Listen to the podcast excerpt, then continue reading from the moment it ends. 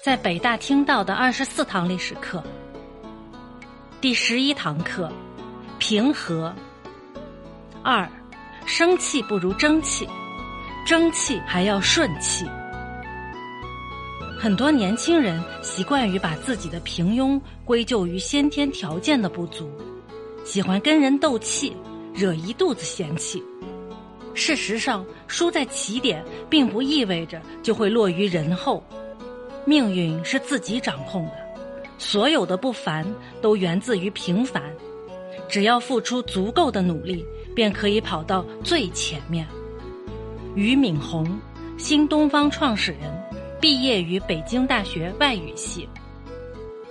清末的著名学者辜鸿铭学贯中西，精通九国语言，先后获得过十三个博士学位，号称清末怪杰，以致当时西方学术界均称，到中国可以不看紫禁城，不可不看辜鸿铭。辜鸿铭之所以享誉全球，与其年轻时的文齿发愤分不开。二十八岁那年。辜鸿铭从欧洲回国，做了两广总督张之洞的幕僚。一八九六年，适逢张之洞六十大寿，嘉兴大儒沈曾植前来祝贺。宴会上，辜鸿铭高谈阔论中西学术，沈曾植却始终一言不发。辜鸿铭觉得奇怪，便问：“先生为何沉默不语？”一向自视饱学无匹的沈曾植，当时根本瞧不起这个没什么国学根基的小伙子，当即冷冷地说：“说了你也不懂，你的话我都懂，但你要懂我的话，还需要勤读二十年中国书。”辜鸿铭受此羞辱，并不生气，只是从此更加发愤，潜心研读中国典籍。两年后。沈曾植再次前来拜会张之洞，辜鸿铭听说后，立即叫手下将张之洞的藏书搬到客厅。沈曾植不解地问：“你让他们搬这些书做什么？”辜鸿铭说：“没别的，就是想请教一下沈公，有哪一部书你能背，我不能背；又有哪一部书你懂，我不懂。”沈曾直大笑说：“今后。”中国文化的重担，就落在你的肩上了。干脆挂起了免战牌。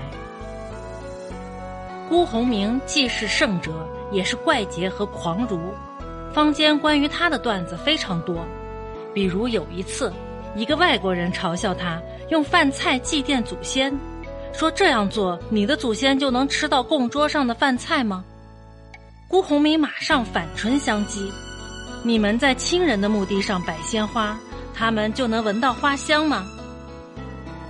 他曾经盗读英文报纸，嘲笑英国贵妇；在美国说美国人没文化，在德国用纯正的德语挖苦一群德国人。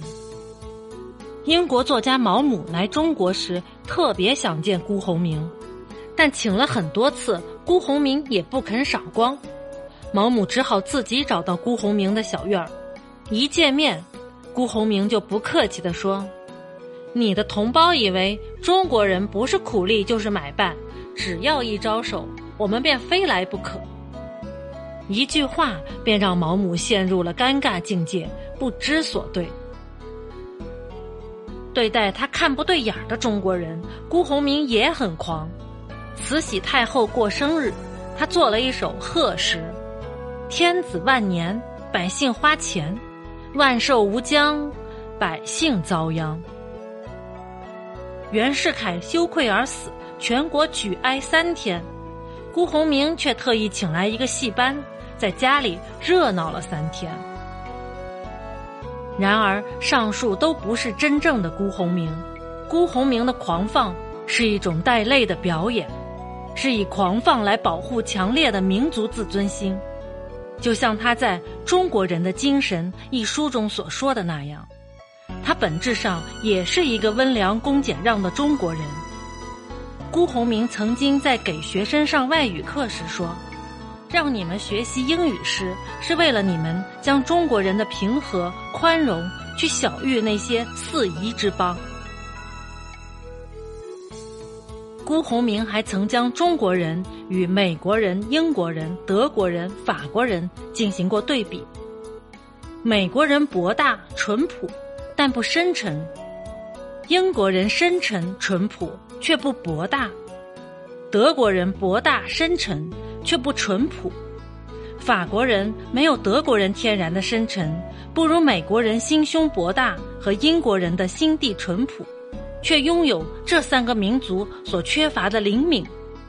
只有中国人全面具备了这四种优秀的精神特质。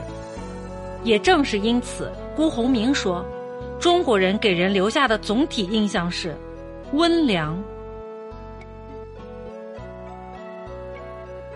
辜鸿铭生活在一个不幸的时代，生活在一个所有中国人不堪回首却又必须回首的时代。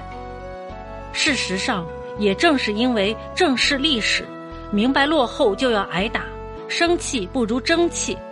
中国人才能一改昔日任人宰割的悲惨命运，骄傲地屹立于世界的东方。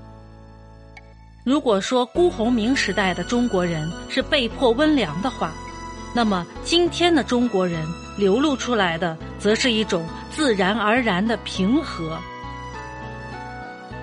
当然，这种平和仍不是我们期望中的那种平和。在中国，对上平和。对下不平和者，对外平和，对内不平和者，对顺境平和，对逆境不平和者，自己独处很平和，一到人群中就不平衡者，都大有人在。概言之，这都是因为缺少一颗平和的心，因为不平和，所以不清醒，从而不能正确的面对五光十色的诱惑。无法处理错综复杂的是非，无法站在全局的高度想问题、办事情，不能平静对待世态炎凉，正确处理个人与社会的关系，甚至守不住自己的道德底线，人为的导致自己的命运陷入无尽的凶险之中。那么，如何保持一颗平和的心呢？我们还得取法古人，古往今来。无数自甘贫贱者能淡泊名利、安贫乐道、处深山、居陋巷，仍不改其乐，原因就是他们有一颗平和安详的心。与此相对，无数富贵者常贪得无厌，长年累月辛劳力处，神经紧张，心理烦乱。这种生活无异于是对生命的一种煎熬。原因就是没有一颗平和安详的心。说到这里，我们不得不提一下我们之前讲到过的北宋宰相富弼。实载自唐朝以来就有这么一项不成文的规定：百官向宰相行礼时，宰相可以不用还礼；而来拜见的人，无论老少都要行礼；宰相送客时不用下台阶，等等。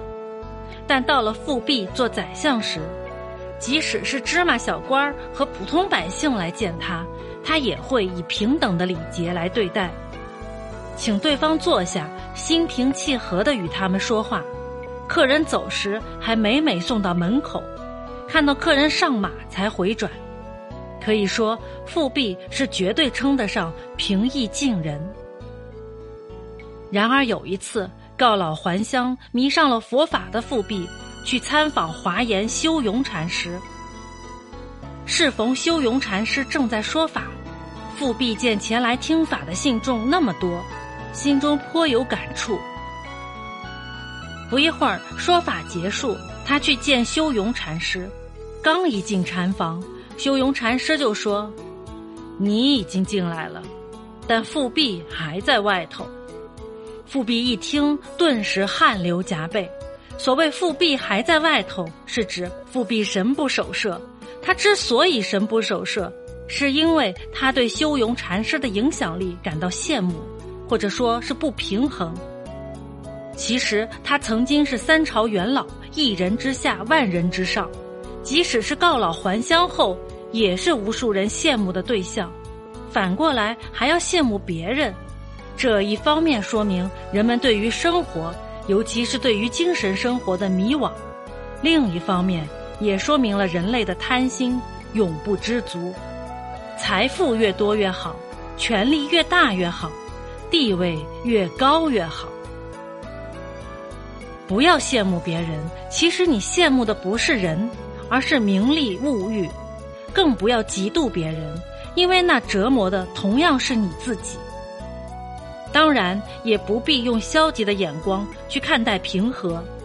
平和不等同于苟且偷生，真正的平和其实是一种对荣耀、金钱、利益的豁达与乐观，是人生的至高境界。只有心态平和的人，才能耐得住寂寞，长久的去追求属于自己的那种人生。也只有心态平和的人，能够在失败时冷静面对。反躬自省，同时给自己鼓励，为自己加油。即使遭遇命运之神的残酷对待，心态平和的人也懂得为自己疗伤，为自己鼓掌，顺其自然。